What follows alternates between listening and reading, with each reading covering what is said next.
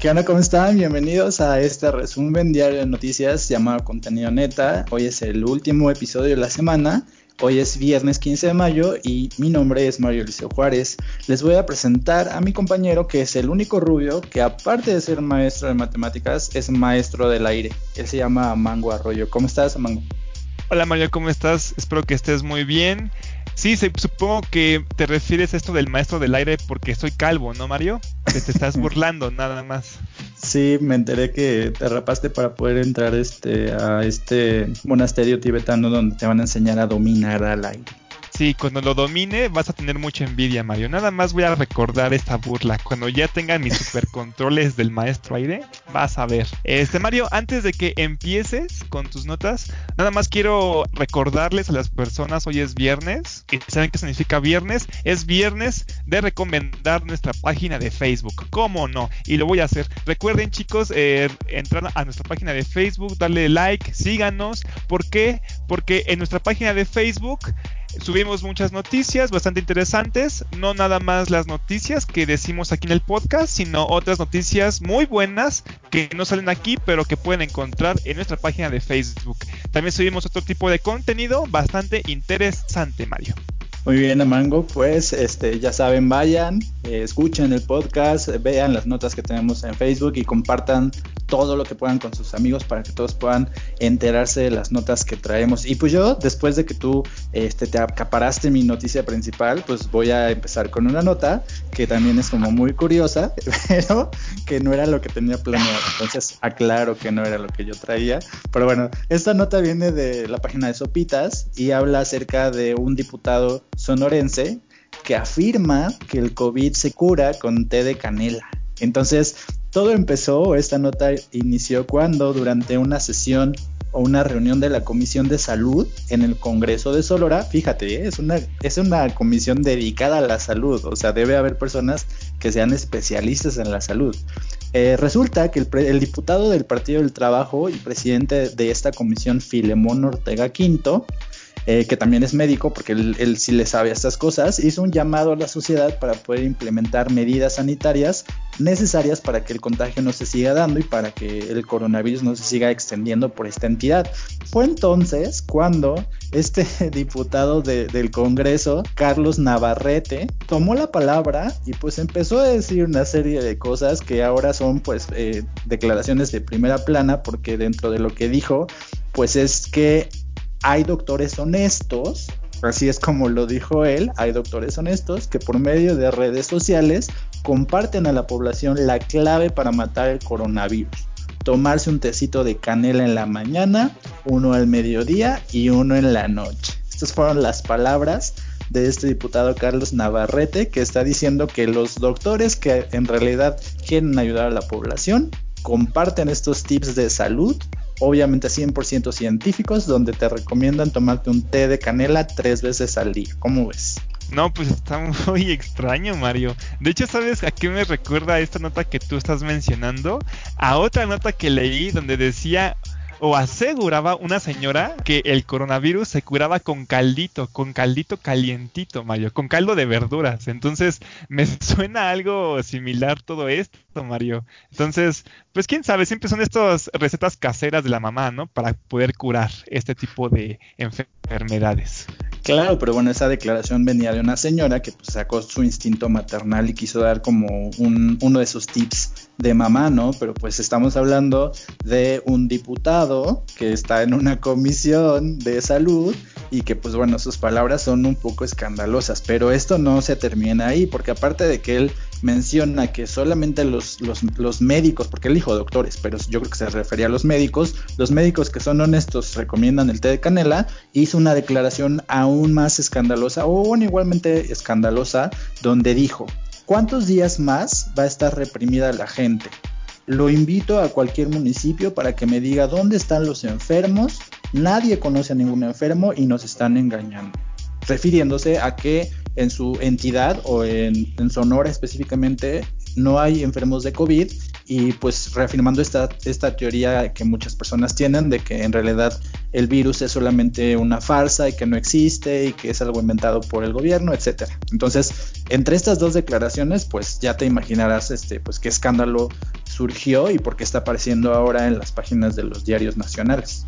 Bueno, pudo haber sido peor, ¿no, Mario? Pudo haber recomendado a la gente que se, inyectara este cloro o estos detergentes, ¿no? Como pasó en Estados Unidos. Entonces, al menos aquí recomendaron té de canela, ¿no? Algo que no te hace daño a la salud. Este, pues sí, recordemos que ya faltan pocos días para que acabe esto de la sana distancia, al menos por el gobierno. Y pues hay mucha gente que sigue sin creer en todo eso del coronavirus. Y yo te puedo decir al menos que yo tengo un primo que es dentista, que de hecho lo entrevisté y pueden ver la entrevista el, domingo de esta semana. Eh, él me cuenta que estuvo eh, en contacto con un señor que sí tenía coronavirus. Es la primera vez, al menos de mi círculo cercano, que sí me informan acerca de esto. Entonces, este señor tenía coronavirus y pues sí tuvo un contagio, mi primo, pero fue de estos, no fueron síntomas tan corrosivos, pero sí lo tuvo. O sea, fue algo sumamente extraño, pero pues sí puede llegar a pasar, no es que no exista, está ahí, nada más que si no te pasa es que tienes suerte, es que estás siguiendo las reglas, no es porque realmente no exista, ¿no, Mario? Pues yo creo que este diputado eh, Carlos Navarrete es una muestra más de que no necesariamente los legisladores, en este caso estatales, están tan preparados como para dar alguna opinión que sea eh, como para la opinión pública y que pues precisamente habría que poner más filtros a la gente que llega a ser legislador para que no diga pues cosas indebidas, ¿no? Porque yo creo que se le olvidó que es una persona que pertenece a como al Congreso y que pues, está en una comisión de salud y pues debería dar otro tipo de recomendaciones apegándose a las recomendaciones médicas y pues no estar levantando eh, debates acerca de si el COVID es real o no, ¿no? Sí, exacto. Aunque si sigue así puede llegar a ser presidente de los Estados Unidos, ¿eh, Mario? Nada más te cuento. ¿O presidente de México también? Podría ser, pero más de Estados Unidos. este, pues sí, Mario, así es. Pues bueno, Mario, este, pues yo te tengo una noticia bastante escandalosa, tal vez para ti. Te va a hervir la sangre, se te va a caer el pelo, te lo vas a arrancar. El se va a cortar la leche. Exacto. Bueno, resulta en mi nota que es de Radio Fórmula, pero para estar seguro, eh, saqué varias, de, la misma nota de varios periódicos que dice lo siguiente. El 68% de los capitalinos aprueban trabajo de Sheinbaum durante la pandemia, esta jefa de gobierno que actualmente está gobernando la Ciudad de México. Esto a mí yo siempre me he desconfiado bastante con estas encuestas porque siempre dicen eh, de acuerdo con las encuestas realizadas, bla, bla, bla, bla, este, pero nunca dicen realmente con qué tipo de encuestas o cómo las hicieron, cómo las originaron, etcétera, ¿no? Entonces, por eso me indagué bastante acerca de las encuestas de cada uno de estos diarios. Al parecer, la encuesta que realizó o la que muestra Grupo Fórmula o la que muestra el financiero, en este caso, son muestras o son la misma encuesta, pero el Universal el Universal realizó su propia encuesta también en la Ciudad de México, eh, alejada de la encuesta que están mostrando aquí eh, Grupo Fórmula y el financiero como ejemplos, o Infobae, eh, que es otro diario. Y curiosamente también la encuesta que realizó el Universal, que tenía los mismos fines, saber cuánta aprobación tenía Sheinbaum, también surgió con esta como un resultado similar.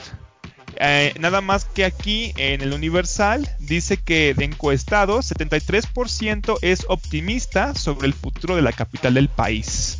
Entonces también dice en el Universal al menos menciona que después de 45 días de la declaración de emergencia sanitaria en la Ciudad de México, 68% de capitalinos aprueba la gestión de Claudia Sheinbaum como jefa de gobierno.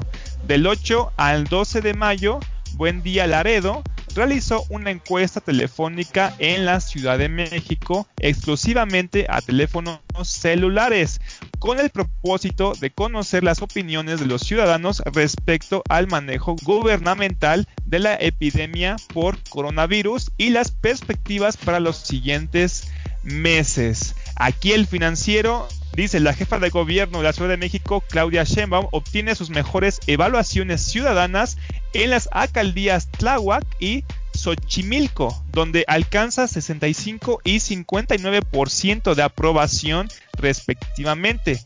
Le siguen Venustiano Carranza y Gustavo Amadero con 58% de aprobación cada una, así como Iztapalapa e Iztacalco con 57% también en cada una. Entonces, ¿cómo ves todo esto, Mario? Al parecer los capitalinos sí están eh, ahora sí que a favor de cómo está gobernando esta Claudia Sheinbaum con, todo esta, con toda esta pandemia, cómo está manejando ahora sí que toda esta contingencia que está llevando a cabo, al menos en la ciudad. ¿Cómo ves? Pues obviamente esta encuesta se realizó antes de que saliera toda esta información de que el gobierno de, de, la Ciudad de México está reportando cifras, más bien no está reportando las cifras reales de fallecidos por COVID, porque justo hablamos de esto hace, no, al principios de semana, eh, de esta nota que, que, salía en el periódico de The New York Times. Y no sé si has visto en los diarios en estos días, pero ya, ya han salido declaraciones de, de la propia jefa de gobierno donde dice que efectivamente las cifras que ella tiene no coinciden con las cifras eh, del gobierno federal, pero ella está diciendo que, por, por eh, que está guardando como esas cifras para no tener que explicarlas o para no tener que, que, decir este, por qué son tan diferentes, pero ella está medio aceptando que las cifras que estamos conociendo no son las cifras reales. Sí, pero las encuestas se realizaron del 8 al 12 de mayo, o sea, esta semana, Mario. Efectivamente, entonces esas declaraciones son, como te digo, de ayer, antier, entonces a lo mejor después de, que se sepa o de que haya como una, que, de que termine de, procesarse esta información, a lo mejor, no sé, a lo mejor la, opinión de los defenios pues no, no va a cambiar en absoluto y va a conservar su porcentaje de aprobación. Puede ser, eh, tendríamos que checarlo después de la declaración que tú acabas de mencionar, Mario realmente si tú men si es cierto lo que tú estás mencionando es algo que los capitalinos no conocían entonces hay que ver si realmente va a alterar la opinión que tienen acerca de todo esto. Entonces eh, de acuerdo con algo que dice aquí también, dice que la encuesta realizada exclusivamente en teléfonos celulares este, menciona que realmente los capitalinos están de acuerdo con seguir la cuarentena o conseguir con toda esta distancia. Muy diferente a otros municipios en donde se están quejando ya bastante y están diciendo que ya quieren comenzar ya sus actividades de forma rápida porque ya no, ya no pueden seguir en las mismas casas. Entonces, al menos la mayoría de los, de los capitalinos están mencionando que son optimistas con el futuro, no dicen nada acerca de la economía ni de que se va a caer, sino que son optimistas, al parecer, y dicen que pues se van a esperar, van a esperar a ver qué pasa y, para, y van a, a respetar las reglas o las medidas para regresar a las actividades.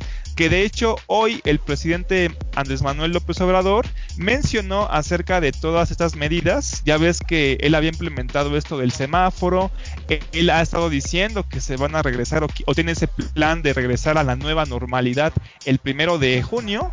Él ya mencionó, pues Tú sabes que muchos gobernadores de varios estados están en contra de toda esta de este plan para regresar y no quieren regresar tampoco.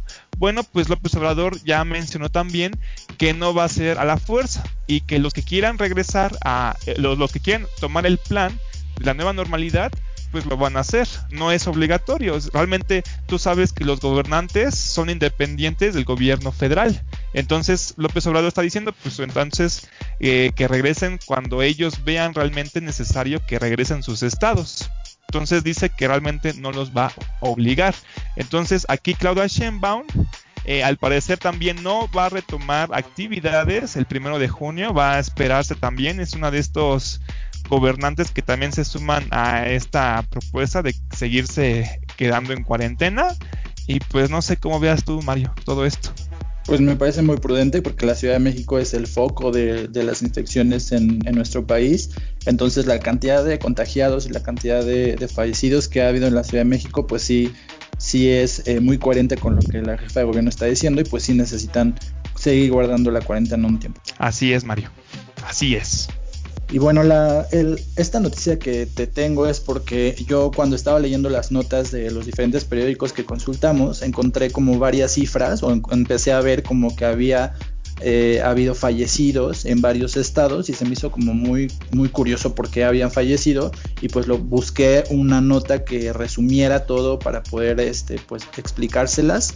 Y pues esta nota es muy alarmante, sobre todo para la gente que, que le gusta empinar el codo, porque esta nota dice que hay ya más de 100 muertos en nuestro país en esta semana y en la semana anterior por el consumo de alcohol adulterado. Esta nota viene en CNN en español y dice que eh, pues son más de 100 personas las que han fallecido por ingerir alcohol que no es alcohol fabricado bajo las normas eh, autorizadas o que no es alcohol que, sea pues, no, no, tan dañino para la salud. Y pues estos fallecidos se concentran específicamente en tres estados, que son el estado de Puebla, Morelos y Jalisco. Entonces aquí explican cómo pues ha habido varias eh, personas que han sido hospitalizadas por ingerir alcohol y que aparentemente todos los eh, estos estas botellas o todo, todo este pedido, estos lotes de alcohol vienen del mismo estado que es de Puebla. Entonces, que este alcohol viene de este estado, se distribuyó a, a los otros dos estados, Jalisco y Morelos, y pues detalla qué cantidad de personas han fallecido en cada estado. Dice, por ejemplo, que en Jalisco se han reportado 38 muertes, que en el estado de Morelos son 18 personas las que han fallecido y que en el estado de Puebla, que es el que tiene como mayor cantidad de, de gente que murió por ingerir este alcohol, son 50 las personas que fallecieron.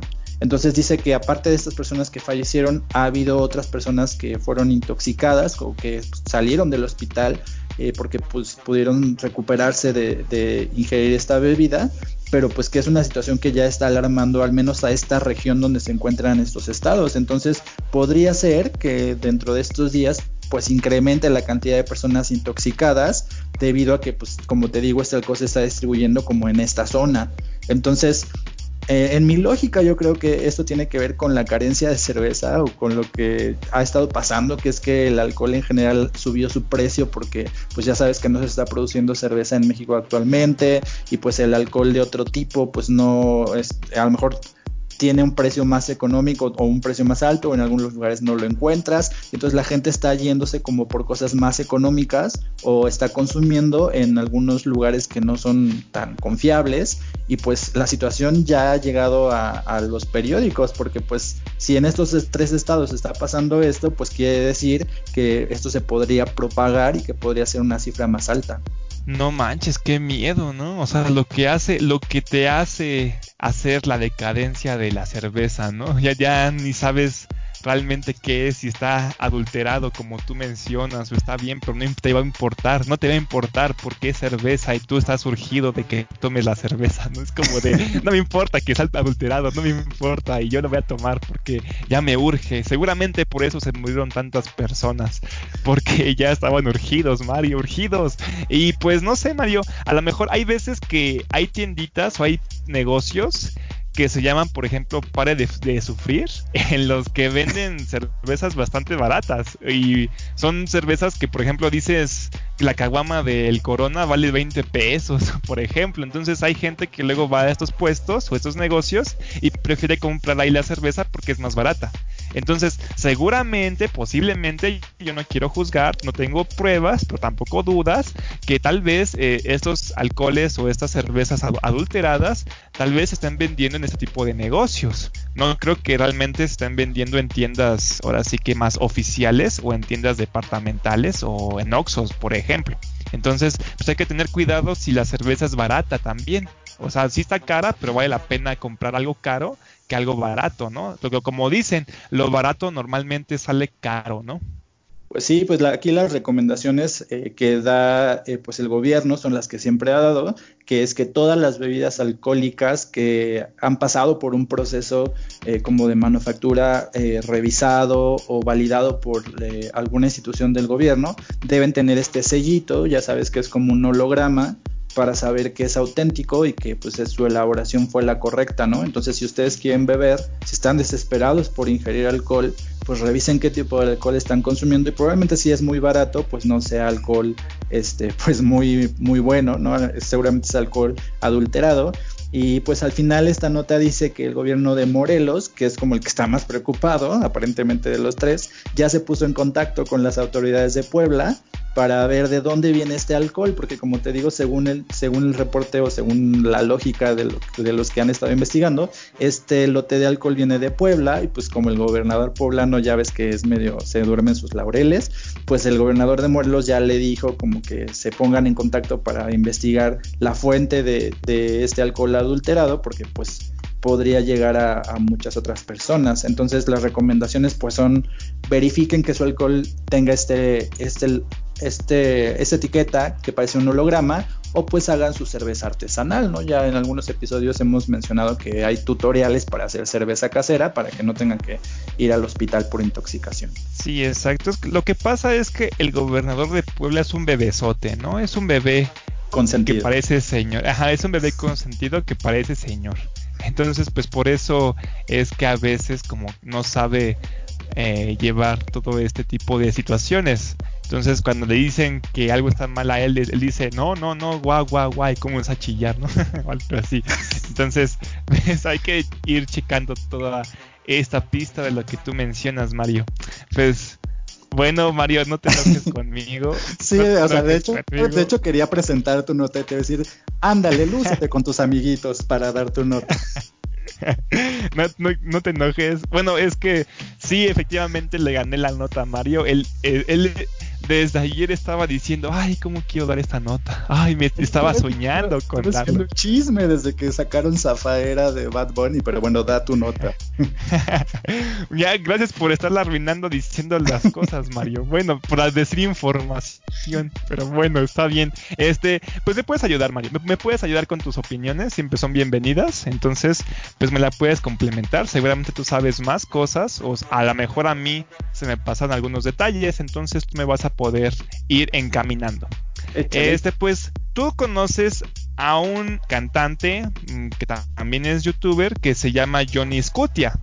Bueno, resulta que Johnny Scutia eh, al parecer eh, tenía algunas canciones de las cuales Spotify eliminó de su plataforma. ¿Por qué? Porque fueron denunciadas de contener contenido violento y que incita bastante ahora sí que a la matanza, a ser malo, a ser un chico muy muy malo y pues Spotify dijo, oye, no, pues vamos a quitarla. Pero ¿por qué surge todo esto? Porque como Mario menciona, Spotify quitó eh, de su plataforma también una canción que se llama Zafaera de Bad Bunny. Y pues salieron las personas a quejarse acerca de todo esto, diciendo que, hey, ¿por qué quitaste Zafaera de San Benito? Y no quitaste las canciones, o por qué no has quitado entonces las canciones de Johnny Scotia, en donde describen cómo violar, cómo torturar, cómo matar, cómo desmembrar a mujeres y niñas, ¿no? Entonces, esto se hizo bastante polémico y pues Spotify dijo, ah, ah caray, pues no, pues sí tiene razón. Y aparte, no nada más está diciendo todo esto, sino que también fue muy sonado porque en una de las canciones también eh, menciona que este, esta persona, Johnny Scutia, estaba amenazando o, o cuenta que quiere matar a una youtuber llamada Yuya. Por eso surge toda esa polémica acerca de Johnny Scutia. Yo, no sé qué tengas que decirme al respecto, Mario. Tú que eres súper, este, que estás muy entrado en todo este chisme, tú que eres experto en, esta, en este tema, ¿qué me puedes decir? Pues no es que sea experto, pero, o sea, este chisme lo vengo siguiendo precisamente porque tenía que ver con Bad Bunny. Y lo único que tengo que agregar es que la, petición que tú mencionaste muy claramente que se hizo a Spotify, la hizo una persona que se llama Ana Luz Sánchez Soto que es eh, una persona que tiene como blogs personales donde aparentemente ella es como cristiana o es muy religiosa y tiene estos blogs donde ella comparte como pensamientos positivos, este, buenas vibras. Parece ser una persona como muy religiosa porque según su biografía es licenciada en estudios internacionales, activista social, voluntaria y misionera internacional. Pero pues ella, como la mayoría de las mujeres del mundo, es fan de Bad Bunny y entonces ella escribió este tweet que tú escribiste a Spotify y pues Spotify como de esto se hizo un alboroto, pues no le quedó otra más que bajar las canciones de este tipejo, ¿no? Así es, efectivamente, efectivamente. De hecho, entre el repertorio que tiene esta persona, que es un youtuber, al parecer también, hay temas como Violala, Violación Suprema, Perra Mugrosa, Cállate Perra, las más clásicas, ¿no? Las más clásicas de su repertorio. Y pues les voy a contar que para Spotify el contenido de odio es aquel que principalmente y de manera expresa promueve defiende o incita odio o violencia en contra de un grupo o individuo basándose en características que incluyen raza, religión, identidad de género, sexo, origen étnico, nacionalidad, orientación sexual, edad o discapacidad. Además, Spotify explica que cuando se les alerte este tipo de contenido, los eliminarán de forma inmediata de la plataforma. Entonces fue lo que pasó justamente como tú mencionas. Ana Luz sale quejándose de esto y pues Spotify siguiendo con las palabras que acabo de mencionar pues aplicó las leyes y pues literalmente luego luego lo borró. Yo no sé Mario, te voy a preguntar acerca de lo de Bad Bunny. Yo no sigo a Bad Bunny, no me gusta mucho este tipo de música, pero no sé por qué quitaron a Zafaera. ¿Por qué, Mario? ¿Me puedes contar? Tú que si eres super fan y hasta te peinas como Bad Bunny y, lo sigues. ¿Tienes pósters de Bad Bunny en tu cuarto? Mm, bueno, eh, mira, lo que pasa es que la canción Zafaera tiene un verso que se volvió muy viral porque había unos TikToks donde la gente grababa a sus papás escuchando este verso de la canción de Bad Bunny y pues sus papás reaccionaban así como de what the fuck porque es un verso que es muy gráfico, ¿no? Habla acerca de eh, el sexo oral en algunas partes del cuerpo. Entonces, aquí hay una cosa que yo quiero este, preguntarte a ti de vuelta porque ah, una cosa es que, por ejemplo, algunas letras traen esta, este signo de la E para decir que son explícitas o que las letras tienen letras fuertes eh, eso es una cosa, o eso yo creo que es algo diferente a lo que hace eh, este, este güey misógino, porque obviamente las, las letras que él está haciendo, pues ya sobrepasan lo explícito y eh, como dice el, comunicado de Spotify, pues como que proponen actos de odio que no tienen que ver con que una persona diga una grosería o diga algo como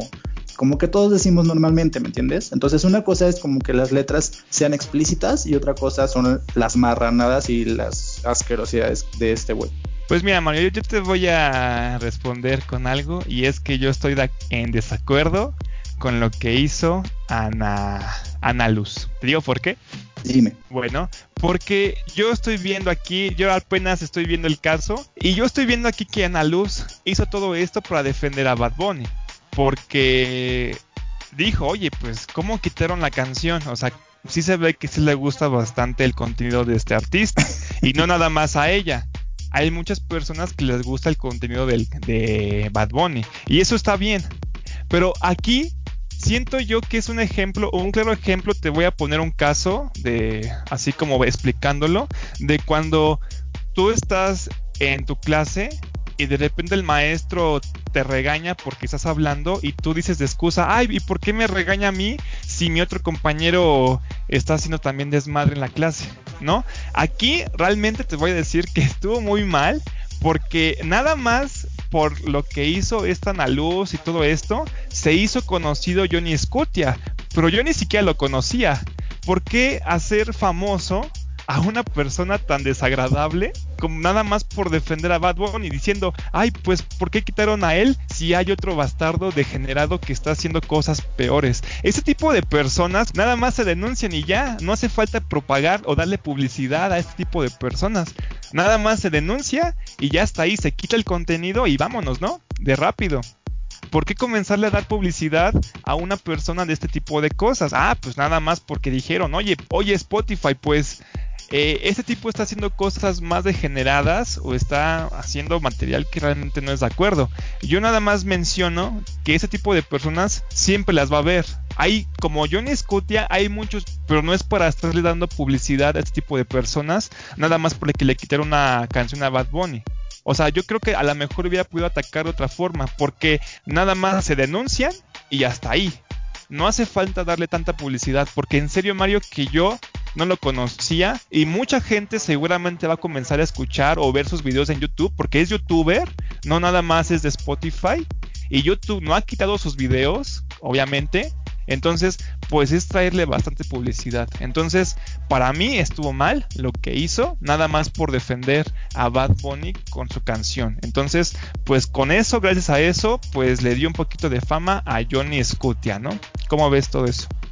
Pues, ¿sabes qué? Que a lo mejor es tiempo de que se empiecen a revisar precisamente los contenidos de las canciones y que pues sí haya como algún tipo de legislación o algún tipo de, no sé, de norma que regule los contenidos de las canciones precisamente para que no tengan, para que las personas no tengan acceso a, ciertos eh, tipos de influencias y a lo mejor es un buen momento, a lo mejor lo que hizo esta, esta chica Ana Luz Sánchez pues es un, es un buen pretexto para que se hable acerca de esto y pues se moderen un poco más los contenidos de las letras.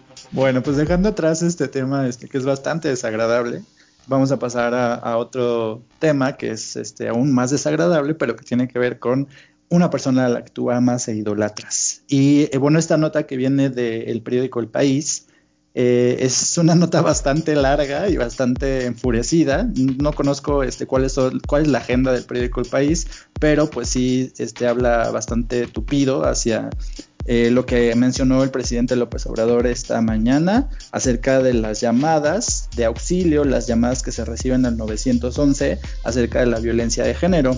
Eh, el día de hoy en su conferencia de prensa el presidente mencionó que el 90% de las llamadas que se reciben en el teléfono 911 son falsas y que la violencia de género que existe en el país pues no existe. Esto no es sorprendente pues porque el presidente ha dicho esto varias veces, que, él es experto en, violencia de género, que, que no hay violencia de género en el país, que la violencia no ha aumentado durante el tiempo del COVID. Pero pues aquí en este artículo hay palabras de la Red Nacional de Refugios para Mujeres que precisamente muy enfurecidos están contradiciendo al presidente y le están diciendo que en esta época de, la cuarentena ha aumentado la cantidad de personas que están pidiendo uh, alojamiento, que se quieren alojar en los centros que gestiona la Red Nacional de Refugio y bueno, aquí hay unas palabras del presidente que yo te quiero leer, que probablemente tú ya escuchaste, para poder eh, como ver qué es lo que dijo el presidente y a qué se refería. Él dijo eh, por la mañana, la familia mexicana es distinta a la europea, a la estadounidense. Nosotros estamos acostumbrados a convivir, a estar juntos. En las casas mexicanas están hijos, nueras, nietos, en una convivencia en armonía. Y pues aquí en esta nota, Wendy Figueroa, que es eh, eh, pues la, dirigente de la Red Nacional de Refugios, eh, dice algo que es contrario, que es opuesto. Ella está diciendo, nos contactan para sacarlas de sus viviendas, les damos seguridad para trasladarse a los refugios y el presidente no está entendiendo nada. Me da igual si son 10 o 20 las que están en peligro, hay que actuar. ¿Qué espera el presidente para poder hacerlo? Entonces, declara aquí o detalla este, pues, la cantidad de, personas que han sufrido eh, violencia y que como la mayoría de las llamadas que recibe el 911 por violencia de género son descartadas y que muy pocas de ellas, el 16%, no, el 19% son atendidas y que las demás pues tienen que eh, pasar por otros procesos. También dice que las mujeres están empezando a pedir ayuda por medio de terceras personas que ya no confían como en que se les ayude directamente y que ahora lo que están viendo ellos al menos es que la mujer que está sufriendo, sufriendo violencia de género le pide a alguien más o a algunas personas más que pidan ayuda por ella para que puedan rescatarla o sacarla de este contexto de violencia. Entonces, pues no sé qué opinas tú eh, con en torno a este caso. Este, pues de hecho lo hemos mencionado en los podcasts pasados. Yo eh, mencioné una nota que tiene que ver mucho con lo que tú estás diciendo y es que efectivamente en los casos eh, de feminicidio sí se han aumentado. Yo mismo lo, lo, dije en una de mis notas pasadas de los podcasts. Eh, de hecho, hasta mencioné algunas, este, algunas palabras de algunas mujeres de, alguna que entrevistaron, algunas declaraciones de todas estas mujeres que fueron violentadas, para que puedan escuchar ustedes el podcast pasado, no me acuerdo cuál es, pero uno de esos, este, yo hablo de todo esto que menciona Mario, pues sí, no por nada han estado marchando, no por nada antes del antes de que pasara todo el coronavirus, de hecho se abandonó bastante por la, la contingencia, pero antes la contingencia, no sé si te acuerdas Mario, el problema que más tenía en el gobierno de este López Obrador era acerca de los feminicidios y la violencia en la mujer. De hecho, muchas veces eh, fueron eh, a quejarse y fueron a pintarle, ahora sí que el Palacio Nacional, su puerta, eh, también este, todas estas marchas que se hacían ahí en el Zócalo. Yo a veces iba constantemente al Zócalo y seguían ahí quemando este, cosas, hacían sus fogatas muy grandes para estar criticando acerca de todo este gobierno.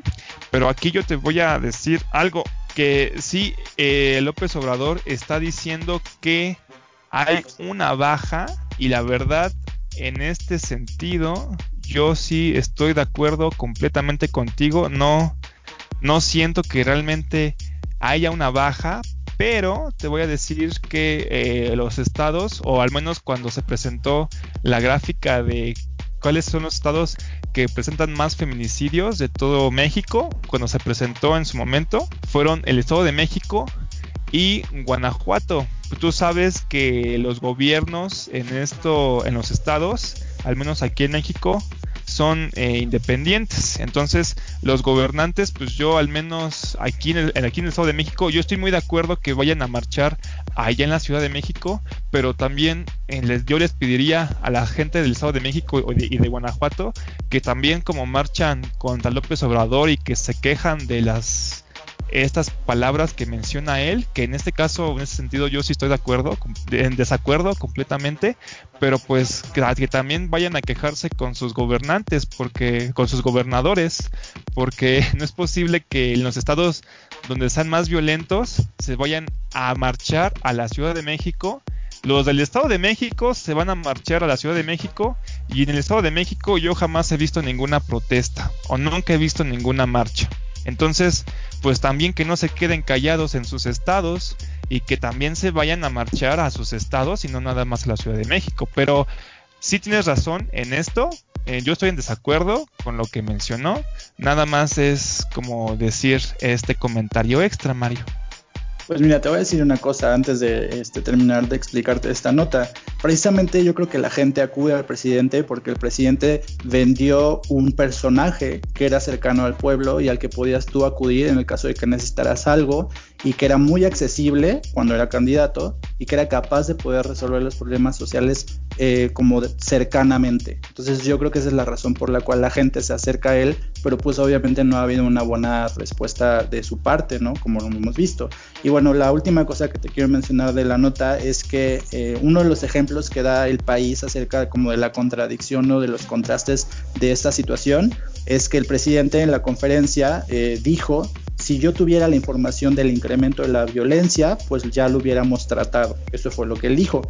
Y por su parte, esta mujer Wendy Figueroa está diciendo que la Secretaría de Seguridad Ciudadana en la página 76 de su informe del 25 de abril está señalando que la violencia de género o la violencia contra las mujeres pasó de 19 mil en enero a 26 mil casos en marzo.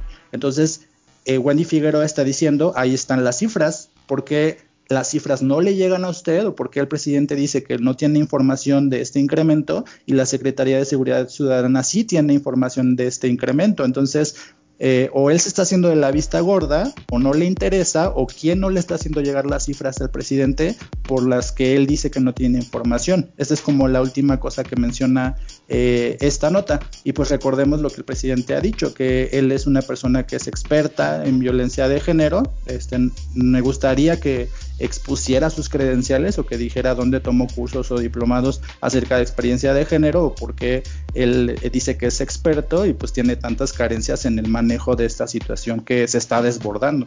Sí, recordemos que él, en palabras de López Obrador, él ha dicho en sus mañaneras que en lo que está fracasando o en lo que no se ha visto una buena respuesta, donde no, se, no, ha, visto, no ha habido un avance, es en la violencia, ¿no?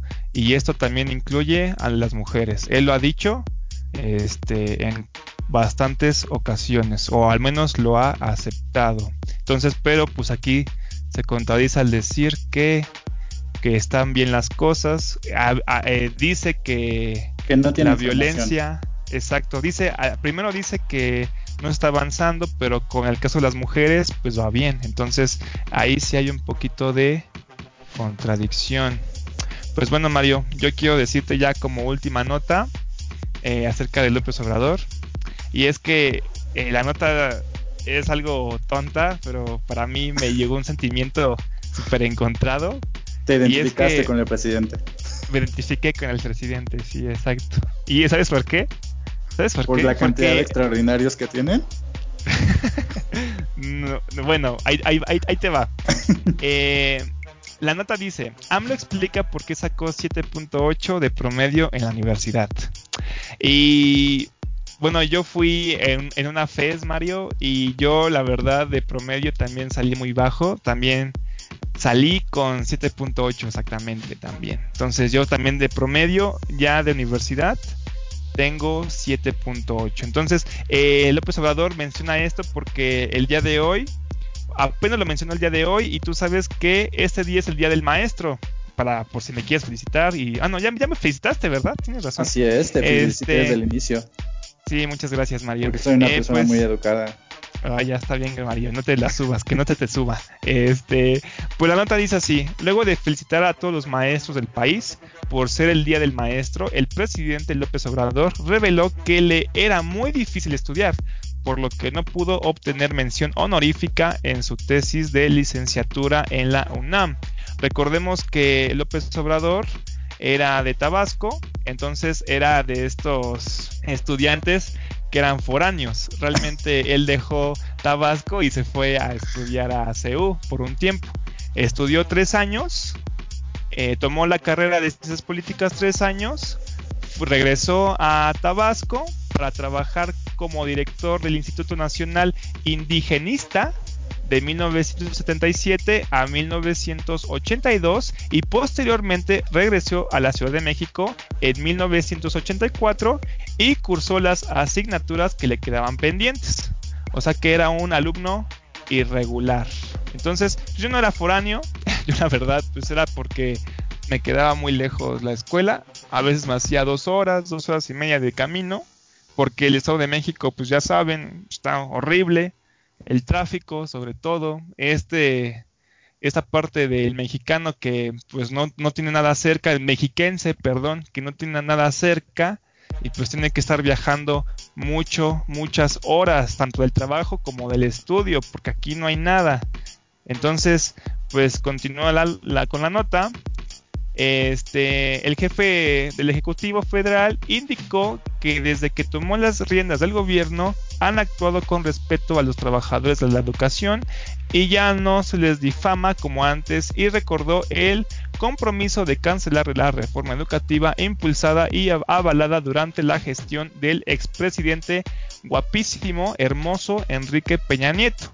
Ah, después de esta declaración se mencionó, o al menos el secretario de Educación mencionó que a los maestros se le iba a incrementar o iba a haber un aumento en el salario de los profesores del 6%.